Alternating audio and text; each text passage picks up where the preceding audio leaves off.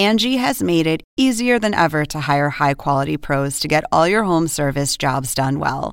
Just bring them your project online or with the Angie app, answer a few questions, and Angie will connect you with local pros who match your specific needs. Or book a service instantly at an upfront price. So join the millions of homeowners who use Angie to care for their homes and get your next home service job done well.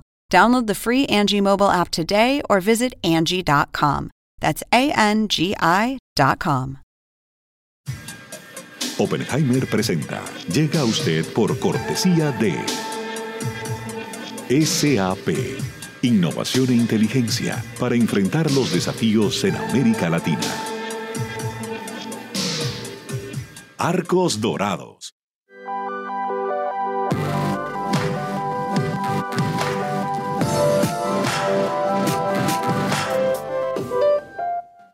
En Buenos Aires, Argentina, UADE. Una universidad con pasión por enseñar. UADE, una gran universidad.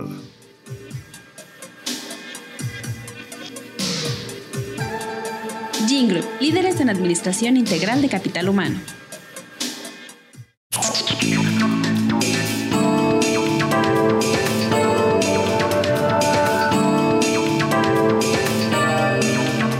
Hola, ¿qué tal? ¿Cómo les va? Soy Andrés Oppenheimer. Gracias por estar con nosotros. La pregunta del día, ¿se rompió la unidad de la oposición venezolana? Todo parece indicar que sí. En días recientes, dos conocidos dirigentes opositores rompieron con la coalición de partidos liderados por Juan Guaidó, el presidente de la Asamblea Nacional, reconocido por más de 50 países como presidente interino de Venezuela. Mientras tanto, el país se sigue hundiendo en la peor crisis humanitaria que se recuerde en la historia, no solo de Venezuela, en la historia reciente de América Latina. Parte de un aumento impresionante en la pobreza, hay escasez de alimentos, hay escasez de gasolina en el país con las mayores reservas petroleras del mundo. Más de 5 millones de exiliados en los últimos años, más de 6.700 ejecuciones extrajudiciales por fuerzas de gobierno en los últimos dos años y medio, según la alta comisionada de derechos humanos de las Naciones Unidas. Además, un informe publicado en estos días de una misión internacional independiente que trabaja para el Consejo de Derechos Humanos de la ONU acusó al gobierno venezolano de, abro comillas, crímenes contra la humanidad. Esto no se había visto, pero en muchos, pero muchos años en América Latina. Y en medio de todo esto, los partidos de la coalición liderada por Guaidó habían decidido no presentarse en las elecciones legislativas del 6 de diciembre, convocadas por el cuestionado presidente Nicolás Maduro. Guaidó y sus aliados dicen que las elecciones son una farsa, un chiste. Entre otras cosas, porque prácticamente todos los principales líderes opositores han sido inhabilitados para presentarse para cargos públicos, no pueden participar el tribunal electoral está controlado por Maduro y prácticamente no hay una prensa libre donde los opositores podrían hacer campaña. En días recientes, el ex candidato presidencial venezolano Enrique Capriles rompió filas con la coalición opositora liderada por Guaidó y dijo que está considerando participar de alguna forma en este proceso electoral, según él, para aprovechar los espacios de libertad que quedan en Venezuela y movilizar, tratar de movilizar a la oposición. Y por el otro lado, la dirigente de línea dura, María Corina Machado, también rompió con la unidad opositora, la coalición de Guaidó, diciendo que hay que montar una operación nacional e internacional, sus palabras, para sacar a Maduro del poder. Lo que muchos interpretan como un eufemismo para una intervención militar en Venezuela. Machado acusó a Guaidó de no invocar un artículo constitucional que teóricamente le permitiría invitar a fuerzas extranjeras a entrar al país. Hoy vamos a tener con nosotros a Juan Guaidó, el presidente de la Asamblea Nacional de Venezuela, como decíamos, reconocido por Estados Unidos, Brasil, Colombia, la OEA, Alemania, Francia, más de 50 países como el presidente encargado de Venezuela. También vamos a tener a la dirigente opositora María Corina Machado. Respecto de Capriles, lo invitamos repetidas veces, hablamos con su oficina de prensa muchas veces en estos días. Eh, no sé cuántas, pero seguramente más de media docena de conversaciones telefónicas. Les ofrecimos que venga el propio jefe de prensa de Capriles, si él no quiere o no puede, un vocero para responder a quienes lo acusan de ser un traidor a la causa opositora. Pero bueno, su oficina de prensa nos dijo que las entrevistas están paralizadas por ahora y luego nos dijeron que había problemas de agenda. Enrique Capriles, nos conocemos, hemos hablado muchas veces. La invitación sigue en pie. Bueno, vayamos directamente a la entrevista con Juan Guaidó. Veamos.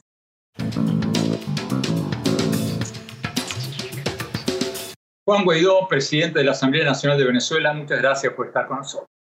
Ingeniero Guaidó, la unidad de la oposición en Venezuela se ha quebrado con la salida de María Corina Machado y de Enrique Capriles.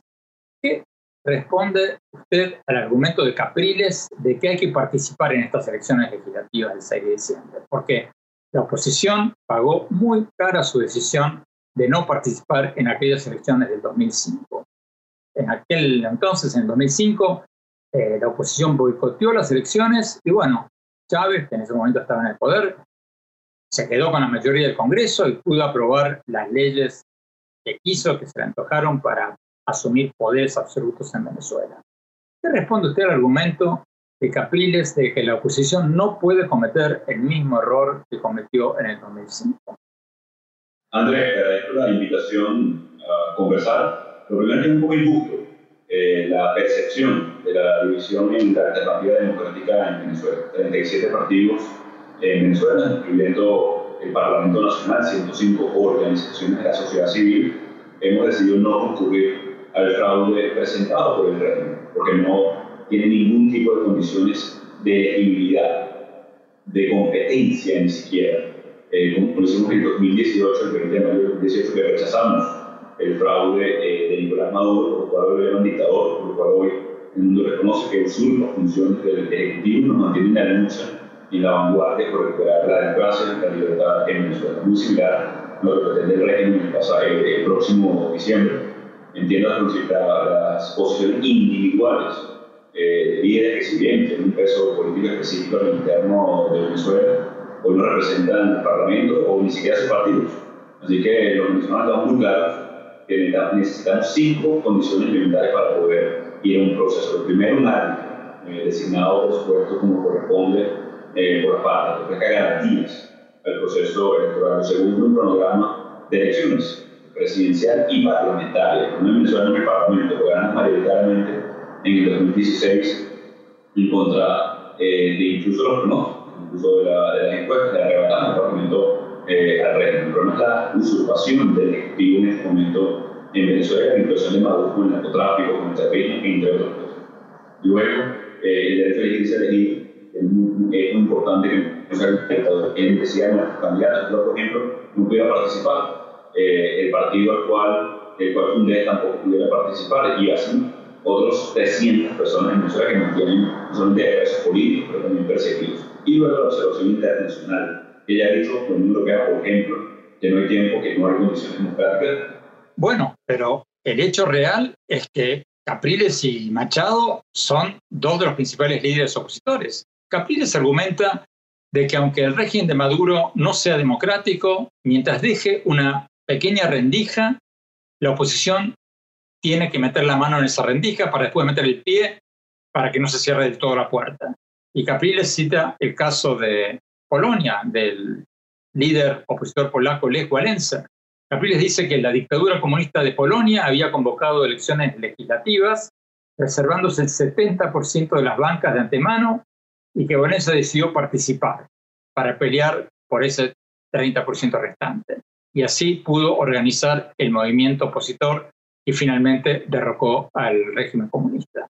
¿Qué responde usted al argumento de Capriles de que hay que aprovechar esa pequeñísima rendija que funcionó en Polonia.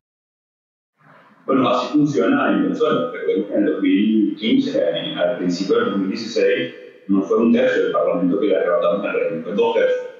La mayoría eh, eh, absoluta del Parlamento Nacional, producto de haber construido mayoría, movilizado el pueblo de Venezuela, haber elegido en primarias candidatos unitarios, lograr coalicionar a todos los partidos de la alternativa democrática en una sola dirección.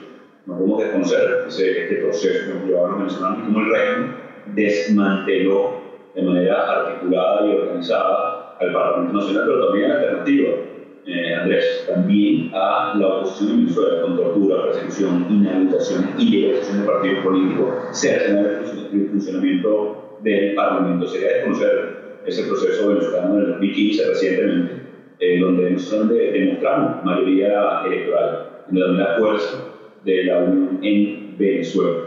Repetir eh, ese proceso eh, nadie indica que la dictadura actuaría de manera diferente. Lo que estamos diciendo en este momento es que no hay condiciones mínimas de competitividad para convertir el voto precisamente en una oportunidad importante en este momento para nosotros los venezolanos. Es que, de nuevo, independientemente de las posiciones personales eh, o individuales, eh, de liderazgos, nos hemos coalicionado no solamente 37 partidos, organizaciones civiles en Venezuela en luchar por condiciones. En este momento sería como una carrera de 100 metros plano, pues un juego de 90 minutos de fútbol abandonar en el minuto 80. ¿no? Eh, ciertamente, eh, hoy en Venezuela hay una, una, especie de empate catastrófico donde el régimen eh, bloquea una oportunidad de solución. No podemos en este momento de la lucha política en Venezuela, de los avances democráticos que hemos tenido, de la construcción de mayoría, en el minuto 80 del juego, abandonar una, una partida que en contra del régimen eh, totalitario. ¿Usted considera que Capriles se ha convertido en un colaboracionista del régimen de Maduro? Mire, yo considero que es erróneo pensar que un, un proceso sin ningún tipo de, eh, reglas, sin ningún tipo de eh, condiciones mínimas, por la verdad tenemos años luchando, por cierto, no solamente desde 2015 donde demostramos mayoría, sino incluso lo que sucedió en Dominicana, donde exigimos condiciones también en 2019 y el Reino de Noruega sería un contrasentido, un proceso como que estamos atravesando en Venezuela, insisto, disminuir nuestras condiciones mínimas para lograr una transición. No es momento eh, de eh, ceder ante la dictadura. Señalemos que le pedimos una respuesta al gobierno de Maduro sobre las acusaciones de Juan Guaidó de narcotráfico, de terrorismo, pero bueno, hasta el momento en que estamos grabando este programa no hemos recibido ninguna respuesta. Tenemos que no corte. Cuando hablamos, seguimos con Juan Guaidó. Le vamos a preguntar si Capriles se presenta o presenta a su partido político en estas elecciones legislativas y de alguna manera legitima esta elección legislativa. ¿No se van a quedar Guaidó y su coalición de la unidad opositora fuera de juego? Ya se lo preguntamos, no se vayan, ya volvemos y después María Corina Machado. Ya volvemos.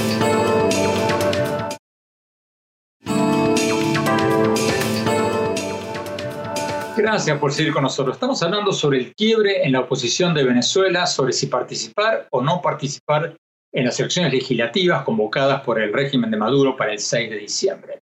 Como les contábamos antes, la coalición opositora que lidera Juan Guaidó, el presidente de la Asamblea Nacional, decidió no participar porque considera que esta elección es una farsa electoral. Pero el dirigente opositor Enrique Capriles ha dicho que sí va a participar. Y por otro lado, la dirigente de línea dura, María Corina Machado, también ha roto con la coalición opositora, culpando a Guaidó por no haber invocado un artículo de la Constitución que le permitiría, teóricamente por lo menos, invitar a fuerzas extranjeras a una intervención militar en Venezuela. Sigamos viendo la entrevista con Juan Guaidó. Veamos.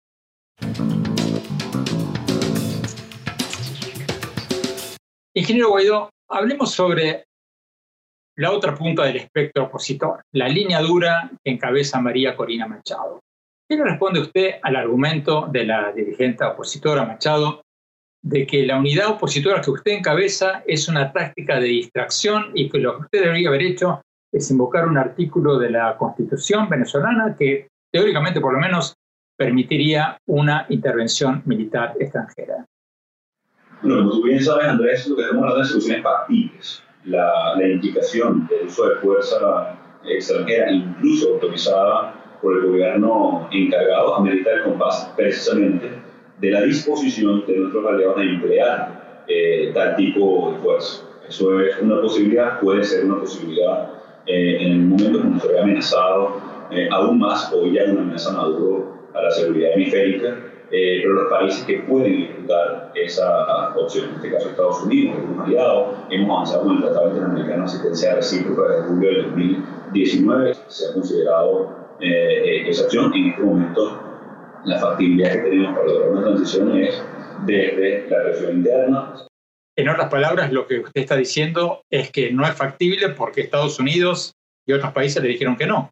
En este momento, de nuevo, eh, hemos evaluado todas las opciones y la, disposición del uso de fuerza interna, como por ejemplo el 30 de abril en, Venezuela, y externa, en este momento, hoy, esto puede cambiar eh, la próxima semana, puede cambiar una vez se tome eh, la decisión en este momento. Bueno, pero entonces, ¿Qué pasa entonces si los seguidores de Capriles se presentan en las elecciones legislativas del 6 de diciembre y ustedes se abstienen? O sea, el 6 de diciembre se va a elegir una nueva Asamblea Nacional. ¿Qué va a pasar con usted y los partidos políticos que no van a participar? ¿No se van a quedar fuera de juego? No es distinto a hoy. Eh, en este momento en Venezuela, Andrés, la dictadura hoy reconoce a, a, Luis Parra como presidente del Parlamento, que está por cierto sancionado por la Unión Europea porque recibió sobornos de la dictadura para tratar de eh, arrebatar el Parlamento. Que utilizaron además, no fue suficiente con esa operación, sino además utilizaron a la, a la Fuerza Armada y a paramilitares urbanos, que llaman Venezuela colectivos, para tomar el Parlamento Nacional. En este momento tenemos esa situación ya en Venezuela, que por supuesto por la pandemia no se haya eh, hecho tan visible, porque en este momento el, ejercicio del Parlamento es a través de nuestro reglamento de debate y de manera remota. Pero eso ya está pasando en Venezuela. También existe lo que ellos llaman la Asamblea Nacional Constituyente, que es una especie de suprapoder, como tú sabes, para tratar de arrebatar las competencias del Parlamento. El fraude de Maduro eh, en diciembre simplemente planea estabilizar la emergencia, el desastre reinante en Venezuela producto de la corrupción, del narcotráfico, del terrorismo, entre otras cosas. Lo que nosotros planteamos es precisamente construir o eh, lograr que las condiciones en sí mismas sean una lucha por abrir la puerta a la eso nos acompaña hoy la comunidad internacional y también venezolana, independientemente eh, de la posición, insisto, personal de, de algunos líderes de Venezuela. Pero, ¿cómo pueden ustedes, la oposición, salir de esta, no sé cómo llamarla, parálisis política provocada por las diferencias entre los líderes opositores. ¿Cómo, van a salir de esto? Lo hemos hecho muchas veces, Andrés, en Venezuela. Uno, la, mayoría del pueblo de Venezuela, como hacía referencia a la que opinión, pero también de sentir, también la necesidad en este momento de cambio en Venezuela es absoluta. Está la disposición de movilización, de participación, en medio incluso de una pandemia. Hay que combinar elementos de movilización interna, de aumento de la presión internacional, como hicimos en 2019. En 2019 era casi imposible imaginar el, el, nivel de movilización en Venezuela, el reconocimiento internacional, la combinación de factores que logró arrinconar a la dictadura. Hoy la dictadura no está más fuerte que hace un año, la dictadura no está eh, más obvia que hace dos años, por el contrario. También tienen divisiones internas, también no, no tienen ningún tipo de respuesta a las necesidades del pueblo de Venezuela. Por el contrario, nosotros hemos logrado un bono, por ejemplo, directo a los héroes de la salud, que hemos denominado casi 70.000 funciona para que puedan protegerse a ellos, a su familia del pueblo de Venezuela al tratar la pandemia. Debemos bloquear el bloqueo, saltar, perdón, el bloqueo de la dictadura. Tenemos que ir a un corte. Cuando hablamos, vamos a hablar con la opositora, la dirigente opositora de línea dura, María Corina Machado, que ha roto con Guaidó, criticándolo, acusándolo, entre otras cosas, por no haber invocado un artículo de la Constitución que podría permitir una intervención extranjera. No se vayan, ya volvemos.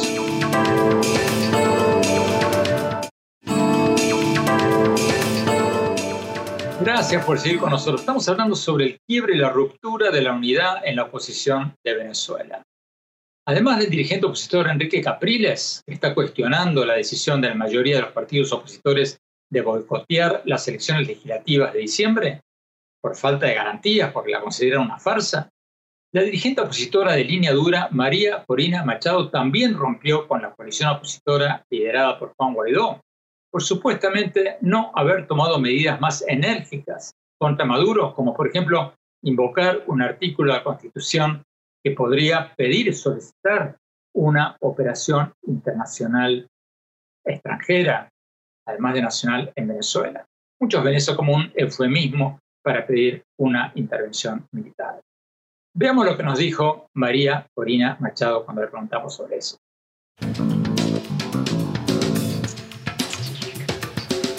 María Corina Machado, muchas gracias por estar con nosotros. Antes de entrar en otros temas, ¿por qué rompió usted con la unidad opositora liderada por el presidente de la Asamblea Nacional, Juan Guaidó? Al contrario, lo que nosotros estamos reforzando una ruta unitaria que fue mandada por los ciudadanos en el plebiscito del 16 de julio del 2017 y ratificada el 23 de enero del 2019 cuando se juramentó frente a miles y miles de venezolanos el presidente Guaidó. Esa ruta es cese de la usurpación, después un gobierno de transición y después elecciones libres. Han habido desvíos, han habido distracciones y lo que estamos es haciendo un llamado de la sociedad venezolana a que se cumpla ese mandato, porque si no el país desaparece. Bueno, pero en la carta pública que usted envió a Guaidó el 29 de agosto, él lo criticó abiertamente, rompió con él. Señalo claramente los errores que se han cometido. Por ejemplo, mantener eh, diálogos nuevamente con el régimen de espaldas al país y de espaldas a nuestros principales aliados. Bueno, Usted lo critica, Guaidó lo ha criticado varias veces desde esa carta pública del 29 de agosto, pero antes de entrar en detalles, ¿acaso Guaidó no es la única carta que tiene la oposición de Venezuela? O sea, no solo ganó y fue proclamado presidente de la Asamblea Nacional en las elecciones legislativas del 2015, que fueron las que el mundo reconoce, el mundo democrático por lo menos reconoce como las últimas democráticas en Venezuela, sino que fue reconocido él, Guaidó, como presidente encargado de Venezuela por Estados Unidos, Brasil, Colombia, Alemania, Francia, la OEA. O sea, un total de más de 50 países. ¿Qué responde usted, María Corina Machado, a las críticas de que usted está tratando de ganar protagonismo a costa de la unidad opositora y a costa de la mejor opción o la única opción que tiene la oposición de Venezuela? Fíjate, eh, Andrés, en estos casos cuando estamos enfrentando un régimen criminal que, que, ha invadido el país y que está ocupado el país por estos aliados terroristas, del narcotráfico, de los carteles, etc., lo más fácil es el silencio, lo más fácil es callarse, lo más fácil es dejar que las cosas fluyan, eh, aunque ello implique la de terminar de ver miles y miles de vidas perdidas y el sufrimiento de los venezolanos. Hablar en Venezuela tiene un costo, y, decir la verdad también. Y en muchos casos a mí me ha resultado costoso para mi vida, para mi familia. Sin embargo, aquí estamos frente a una encrucijada donde el país se ha quedado sin tiempo, Andrés.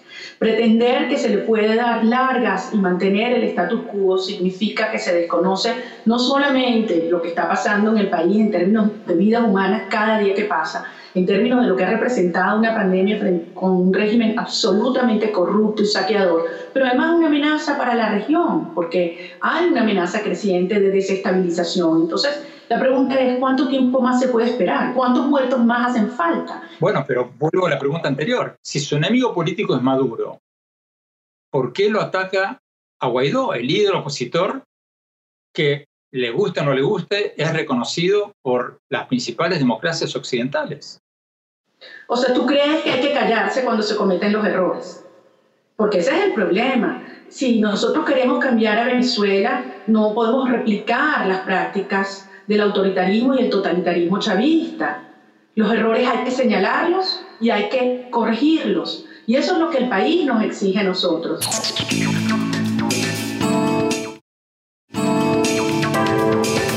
Gracias por seguir con nosotros. Estamos hablando sobre el quiebre y la ruptura de la unidad en la oposición de Venezuela. Además del dirigente Enrique Capriles, que está cuestionando la decisión de la mayoría de los partidos opositores de boicotear las elecciones legislativas de diciembre, que consideran una farsa total, la dirigente opositora de línea dura María Corina Machado también se distanció de la coalición opositora liderada por Guaidó criticándolo por supuestamente no haber tomado medidas más enérgicas contra Maduro, como por ejemplo pedir una operación nacional y extranjera contra el régimen de Venezuela. lo que muchos interpretan como un abierto pedido de María Corina Machado a una intervención militar extranjera. Sigamos viendo la entrevista.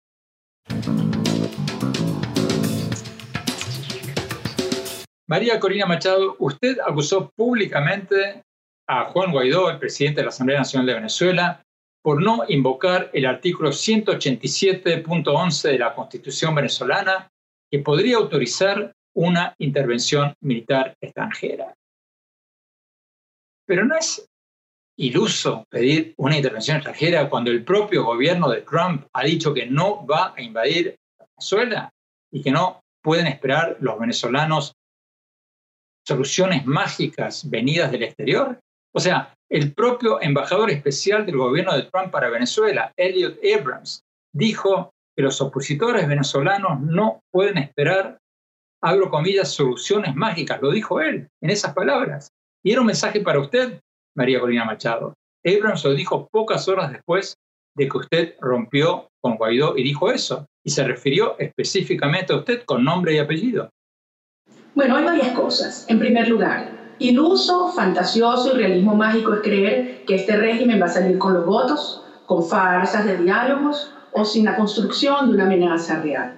Tú sabes muy bien, porque has seguido el caso venezolano de cerca, que Venezuela es un país que está en proceso de somalización. Hay más de 30 grupos criminales operando en 214 de los 335 municipios que tiene Venezuela. Aquí ha convergido el crimen organizado internacional y el terrorismo internacional se han amparado en la fachada política del Foro de Sao Paulo y ahora del Grupo de Puebla y tienen por detrás los regímenes de Irán, de Rusia, Turquía, que quieren hacer una operación geopolítica para no solo provocar los Estados Unidos, sino incluso socavar las bases democráticas de todo Occidente. Eso está pasando en Venezuela.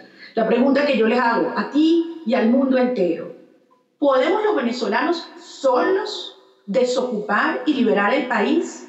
Tenemos el caso del Plan Colombia, ustedes lo han estudiado muy bien. Colombia tenía un problema durante muchas décadas de guerra por el narcotráfico, la guerrilla y el paramilitarismo. Tenía un gobierno democrático a favor de sacarlos del de territorio y tenía además unas fuerzas armadas sólidas. Aún así, tuvieron que buscar apoyo. Más de 12 mil millones de dólares el apoyo de los Estados Unidos en su momento. ¿Qué nos plantean a los venezolanos? Nosotros, que estamos enfrentando no solo esos tres males, sino más de 30 grupos criminales, que hay por detrás esas fuerzas antioccidentales, que no tenemos gobierno porque el régimen es parte de las mafias y que las Fuerzas Armadas están diezmadas y divididas. Los ciudadanos solos vamos a salvar a Venezuela y con ello evitar esta amenaza hemisférica creciente que se ha instalado en el país.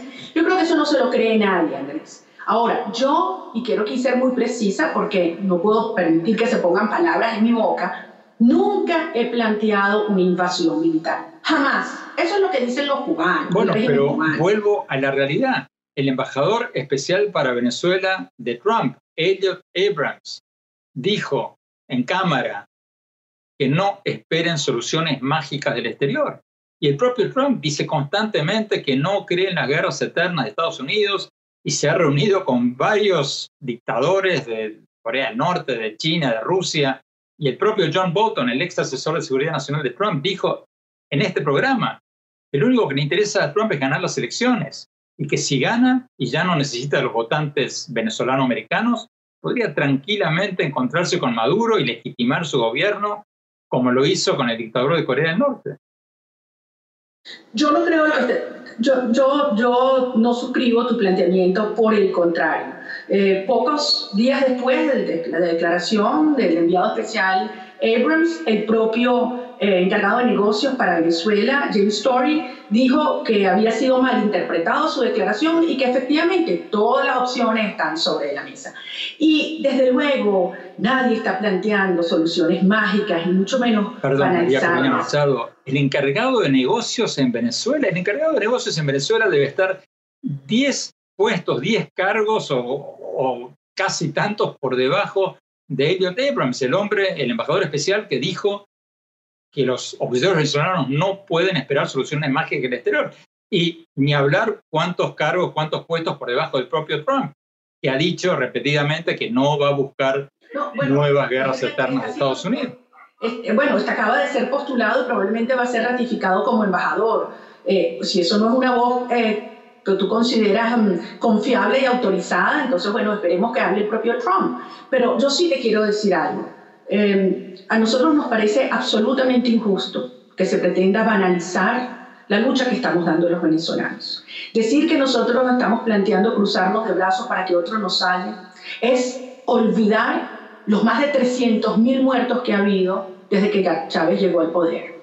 Es olvidar a los miles de presos políticos que están presos allí por defender la democracia y la libertad, por salir a la calle y protestar. Los venezolanos estamos dando la vida no solo por Venezuela, también por el resto de América Latina. Entonces, lo que estamos planteando es, Venezuela está ocupada, el régimen tiene fuerzas del mal, oscuras por detrás, del crimen, del terrorismo, de la corrupción.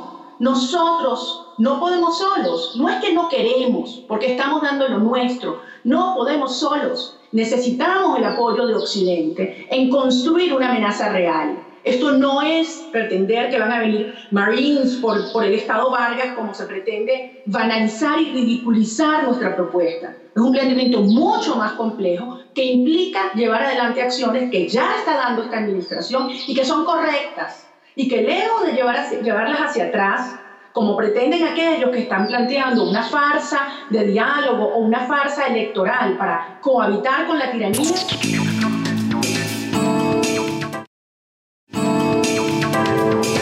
Gracias por seguir con nosotros. Estamos hablando sobre la ruptura de la unidad en la oposición de Venezuela. Sigamos viendo la entrevista con la dirigente opositora de línea dura, María Corina Machado, que recientemente rompió, se distanció por lo menos de la unidad opositora de 37 partidos liderada por Juan Guaidó, el presidente de la Asamblea Nacional. Sigamos viendo la entrevista.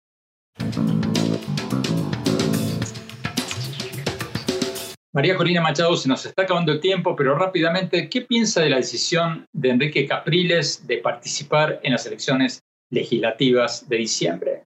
¿Usted lo considera a Capriles un traidor o, o un equivocado? Bueno, yo no voy a hacer juicios de valor. Yo sí te puedo decir lo que eso significa para el país. Eso sí destruye la propuesta del presidente Guaidó, esa movilización esa eh, llamado a caer en una trampa que todos los venezolanos sabemos que va a derivar en lo que hubo en las 29 elecciones previas y en los 15 referendos que ha habido, que ha habido en Venezuela. Venezuela no hay soberanía nacional, Venezuela es un país que se está somalizando, hay, un riesgo alto de conflicto armado creciendo. En Venezuela no hay Estado de Derecho. En Venezuela el general Padrino López, ministro de la Defensa, dijo que no habría cambio político mientras estuvieran esas Fuerzas Armadas antiimperialistas y chavistas. Entonces, obviamente es una gran operación que busca darle tiempo, legitimidad y al final lo que quieren es que se les quiten las sanciones al régimen y pueda mantenerse un estado de mafia donde unos cuantos hacen mucha plata, pero hay un país que muere de hambre. Y eso es algo que los venezolanos no vamos a aceptar. Y yo estoy convencida que nuestros genuinos aliados internacionales a esta altura tampoco caen en esas trampas ya conocidas, montadas desde Cuba, pero que en esta oportunidad no engañan a nadie. Bueno, señalemos, como lo dijimos al principio del programa, que invitamos repetidamente a Capriles a que participe en este programa. Hablamos muchas veces con su equipo de prensa, nos dijeron que no, por lo menos ahora no. Enrique Capriles, como siempre, te invitado a venir cuando quiera. Tenemos que ir a un corte. Cuando hablamos, mi opinión sobre esta ruptura en la oposición venezolana y qué puede significar.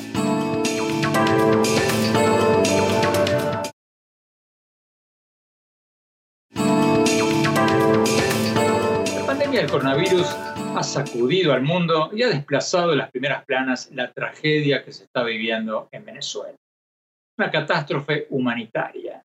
Venezuela, que era uno de los países más ricos de América Latina, el país con las mayores reservas petroleras del mundo, hoy día es el país más pobre de América Latina.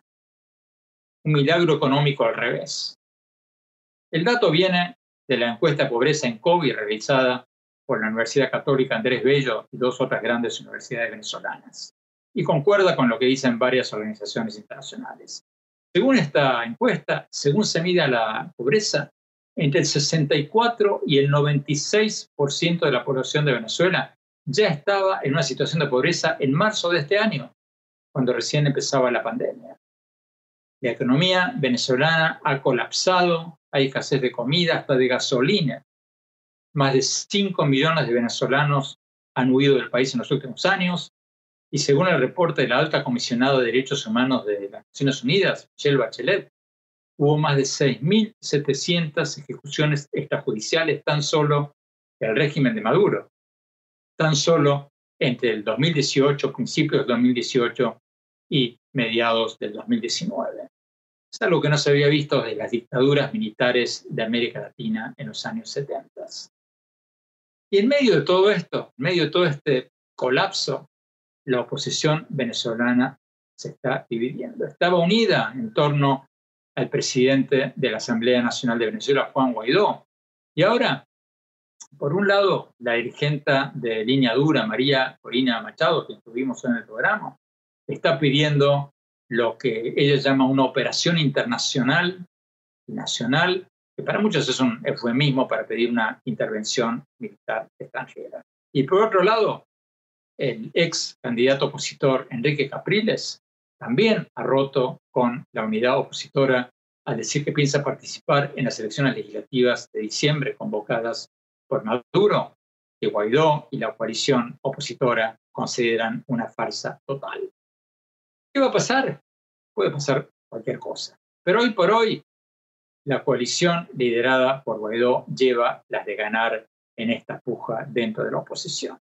¿Por qué? Porque Estados Unidos, Brasil, Colombia, los vecinos de Venezuela, los países más importantes de Europa, la OEA, todos han dicho que van a seguir reconociendo a Guaidó y no van a reconocer los resultados de estas elecciones legislativas de Maduro, a menos que Maduro permita un tribunal electoral independiente, a menos que se levanten las prohibiciones de participar a los principales líderes de la oposición, a menos que haya un mínimo de libertades esenciales para que estas elecciones sean mínimamente creíbles. Entonces, si Maduro hace sus elecciones legislativas, más probable es que ninguna democracia seria reconozca el resultado. Y entonces vamos a seguir en lo que el propio Guaidó llama un empate catastrófico entre el régimen de Maduro y la oposición. Y entonces lo que va a pasar es que Venezuela se va a hundir cada vez más mientras continúa esta, este empate catastrófico. Esto solo se resuelve con elecciones creíbles. Entonces, la gran pregunta que le tendrían que hacer todos los países al gobierno de Maduro es, señor presidente, si usted es tan popular como dice, si la revolución chavista tiene tantos seguidores como usted dice, ¿por qué no permite elecciones libres, con un tribunal independiente, con prensa libre, con opositores que se puedan presentar a cargos públicos. Si usted es tan querido en Venezuela, ¿por qué no permite elecciones libres? Esa va a ser la gran pregunta que le tendrían que hacer, porque si no, Venezuela se va a seguir hundiendo en este empate catastrófico con consecuencias para todo el continente. Bueno, se nos acabó el tiempo. Los invito, como siempre, a visitar mi blog en el sitio web andresopenheimer.com. También visítenos en mi Twitter, arroba Oppenheimer en mi página de Facebook, Andrés Oppenheimer, y en, eh, mi Instagram, Andrés Oppenheimer Oficial. Muchas gracias por habernos acompañado. Los espero la semana que viene. Cuídense mucho. Mando un gran abrazo a todos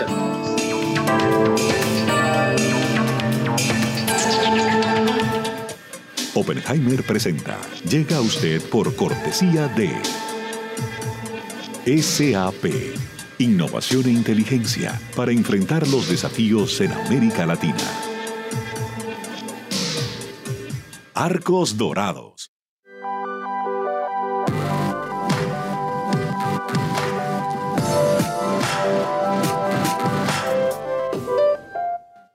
En Buenos Aires, Argentina, UADE una universidad con pasión por enseñar. UADE, una gran universidad.